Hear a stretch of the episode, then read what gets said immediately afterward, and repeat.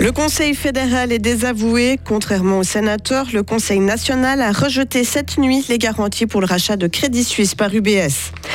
La demande en bio diminue en Suisse. Les producteurs doivent s'adapter aux achats des consommateurs qui sont parfois en contradiction avec ce qu'ils déclarent.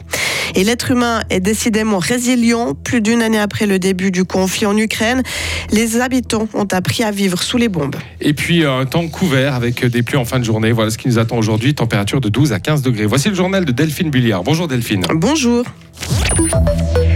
Le Conseil national a exprimé sa grogne face au rachat contraint de Crédit Suisse par UBS. Par 102 voix contre 71, les élus ont refusé cette nuit de valider les garanties financières de 109 milliards.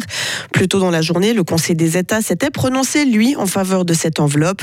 Mais rien n'est encore acquis. Les deux chambres reprennent les débats ce matin pour tenter d'aplanir les divergences. Alliés au PLR et au centre, les Verts libéraux regrettent la décision du Conseil national. Le jeune voix Michel Mater. Retrouvez toute l'info sur frappe et frappe.ch.